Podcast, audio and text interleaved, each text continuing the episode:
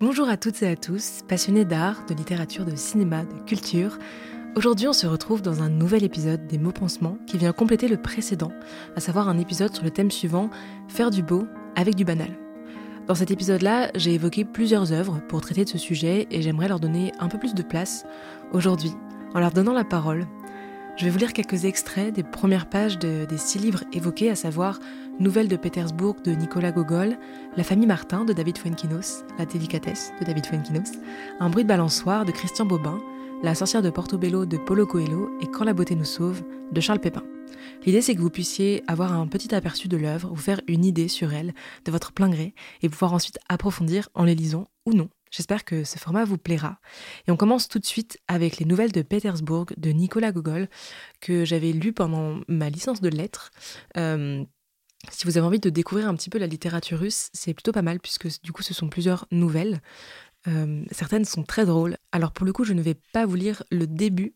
Euh, par contre, je vais vous lire le début d'une des nouvelles, mais qui se trouve quand même à, la page 200. Donc euh, voilà, donc cette nouvelle s'appelle Le nez. Respectueux des convenances, Ivan Yakovlevitch passa son habit par-dessus sa chemise et se mit en devoir de déjeuner. Il posa devant lui une pincée de sel, nettoya deux oignons, prit son couteau et la mine grave coupa son pain en deux. Il aperçut alors, à sa grande surprise, un objet blanchâtre au beau milieu. Il le tâta précautionneusement du couteau, le palpa du doigt. Qu'est-ce que cela peut bien être? se dit-il en éprouvant de la résistance. Il fourra alors ses doigts dans le pain et en retira un nez. Les bras lui en tombèrent, il se frotta les yeux, palpa l'objet de nouveau. Un nez, c'était bien un nez, et même, semblait-il, un nez de connaissance. L'effroi se peignit sur les traits d'Ivan Yakovlevitch. Mais cet effroi n'était rien comparé à l'indignation qui s'empara de sa respectable épouse. Où as-tu pu bien couper ce nez, bougre d'animal? s'exclama-t-elle. Ivrogne, filou, coquin. Je vais aller de ce pas te dénoncer à la police, brigand que tu es. J'ai déjà entendu dire à trois personnes qu'en leur faisant la barbe, tu tirailles le nez des gens à le leur arracher. Cependant, Ivan Yakovlevitch était plus mort que vif. Il venait de reconnaître le nez de monsieur Kovalyov, assesseur de collège qu'il avait l'honneur de raser le mercredi et le dimanche.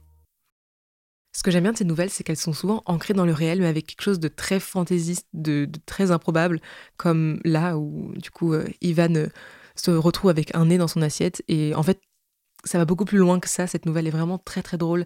Euh, si vous avez l'occasion de, feuilleter un peu le livre, même dans une bibliothèque, pour lire cette nouvelle-là, si, vous préférez. mais vraiment, c'est assez drôle. Je crois que c'était la première fois que je, je, découvrais la littérature russe, et je dois avouer que j'ai trouvé ça vraiment très drôle. Euh, enfin, surtout cette nouvelle-là, pour le coup, qui m'a vraiment plus marqué que les autres.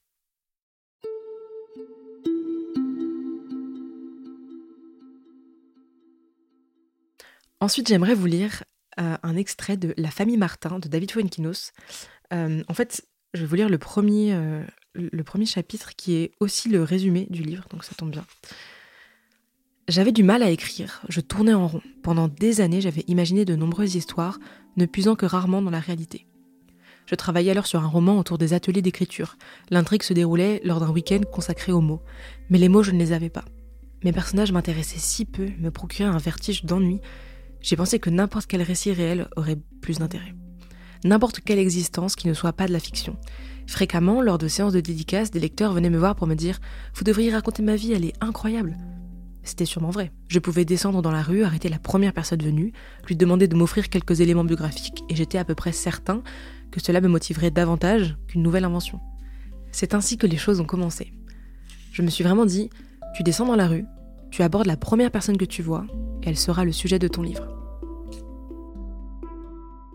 Je vous laisse là-dessus. Très intrigant, on a envie de savoir ce qui se passe. C'est un très bon roman pour le coup, j'ai vraiment beaucoup aimé suivre le quotidien de la famille Martin.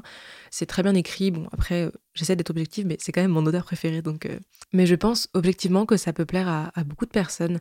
Comme je disais dans l'épisode précédent, c'est presque un, privilège d'avoir accès au quotidien de cette famille-là, même si euh, c'est pas toujours tout rose. C'est vraiment un, très bon livre, je trouve.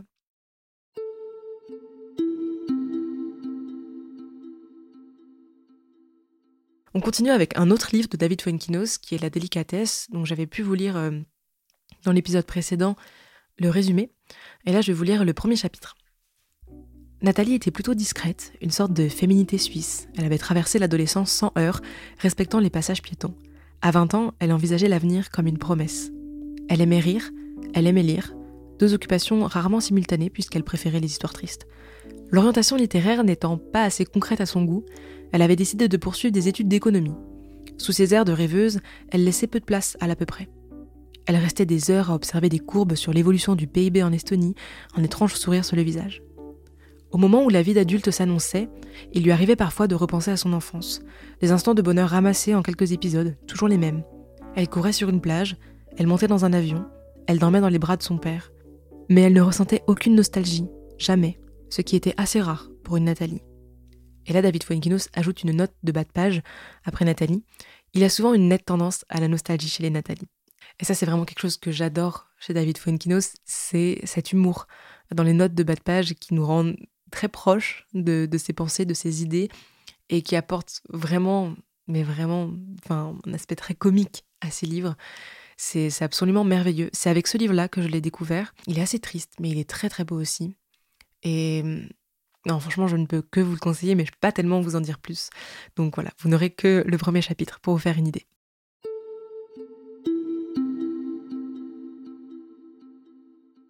Maintenant, j'ai envie de vous lire un extrait d'un bruit de balançoire de Christian Bobin. À, l'intérieur de, son recueil, il y a un, petit passage avec des, pages bleues et euh, une écriture manuscrite que je ne peux pas vous montrer puisque nous sommes dans un podcast, mais que je vais vous lire pour le coup.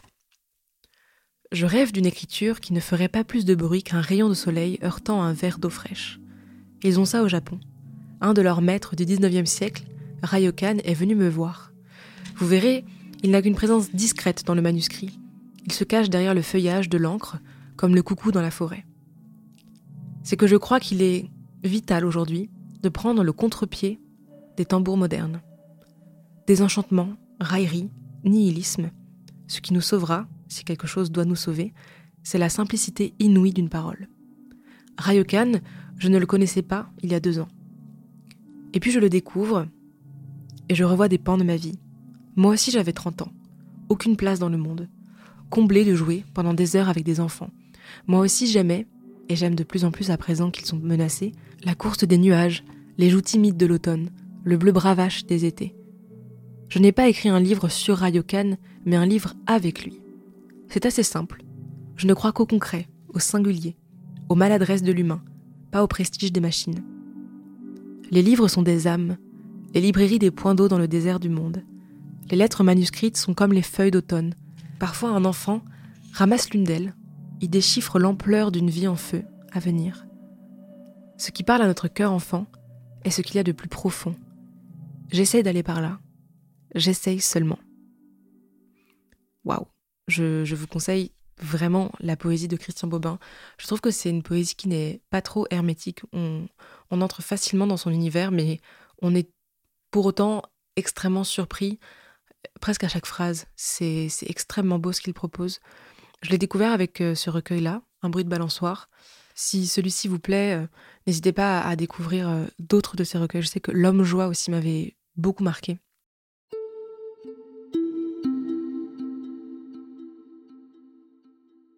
On passe maintenant à La sorcière de Portobello de Paulo Coelho. pour le coup, je vais vous lire le résumé d'abord et ensuite je vous lirai la première page, du coup, vous aurez un, peu un aperçu euh, du livre, puisqu'il y a une partie où Paulo Coelho explique son projet. Et puis ensuite, euh, il y a un des personnages qui commence euh, à parler. Donc le résumé, c'est Qui est Athéna, si charismatique et si vulnérable à la fois Fille adoptive d'une famille libanaise exilée à Londres, elle rencontre à l'université le futur père de son enfant. Bouleversée par sa propre maternité, elle part à la recherche de sa mère biologique, une cigane roumaine. Paulo Coelho retrace le voyage initiatique de la mystérieuse Athéna à travers le prisme de ceux qui l'ont connue. Une magnifique leçon de vie et d'amour. Pour le coup, moi j'ai l'édition J'ai lu et euh, ils, ont publié beaucoup de, des livres de Paulo Coelho et les couvertures sont absolument magnifiques à chaque fois. C'est un délice de pouvoir commencer un livre avec une telle couverture. Je vous lis euh, du coup la première page. Avant que toutes ces dépositions ne quittent ma table de travail et ne suivent le destin que je leur avais fixé, j'ai pensé en faire un livre traditionnel dans lequel on raconte une histoire vraie après une recherche exhaustive. J'ai commencé à lire une série de biographies qui auraient pu m'aider à l'écrire, et j'ai compris ceci. L'opinion que l'auteur se fait du personnage principal finit par influencer le résultat des recherches. Comme mon intention n'était pas précisément de dire ce que je pense, mais de montrer comment l'histoire de la sorcière de Portobello avait été vue par ses principaux acteurs, j'ai finalement abandonné l'idée du livre. J'ai pensé qu'il valait mieux simplement transcrire ce qui m'avait été raconté. Déjà, je trouve le projet absolument merveilleux. Euh, donc là, on commence par euh, le point de vue de Aaron Ryan, qui a 44 ans, qui est journaliste. Personne n'allume une lampe pour la cacher derrière la porte. Le but de la lumière, c'est d'apporter davantage de clarté autour de vous, de vous ouvrir les yeux, de vous montrer les merveilles qui vous entourent. Personne n'offre en sacrifice son bien le plus précieux, l'amour. Personne ne confie ses rêves à des individus destructeurs. Sauf Athéna. Je crois que ça résume super bien en fait le mystère qu'il y a autour de ce personnage. C'est vraiment un, très beau livre. J'ai eu du mal au début, je dois l'avouer. J'ai eu du mal à, rentrer euh, dans l'histoire parce qu'en fait, on avait vraiment euh, le point de vue de, plusieurs personnages. Ça alterne en fait. Et enfin de plusieurs personnes, pardon. Et au final, en fait, c'est absolument passionnant. Athéna est passionnante. Euh, je vous invite vraiment à découvrir cette histoire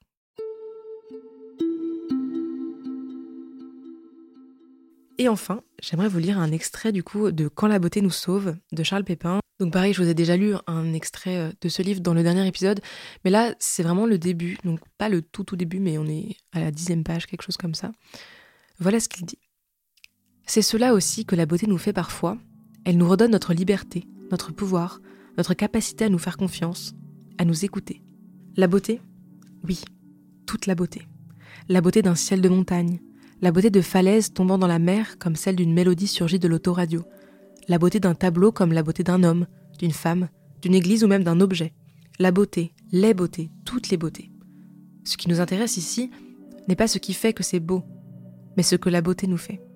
Nous n'allons pas partir en quête des critères du beau, de ses différentes définitions à travers les âges, nous n'allons pas chercher à découvrir le secret des chefs-d'œuvre ou à retrouver le fameux nombre d'or dans la beauté des proportions, ni nous demander si le visage de Dieu se cache derrière la beauté des ciments neigés. Peu importe ici, ce qui fait que c'est beau.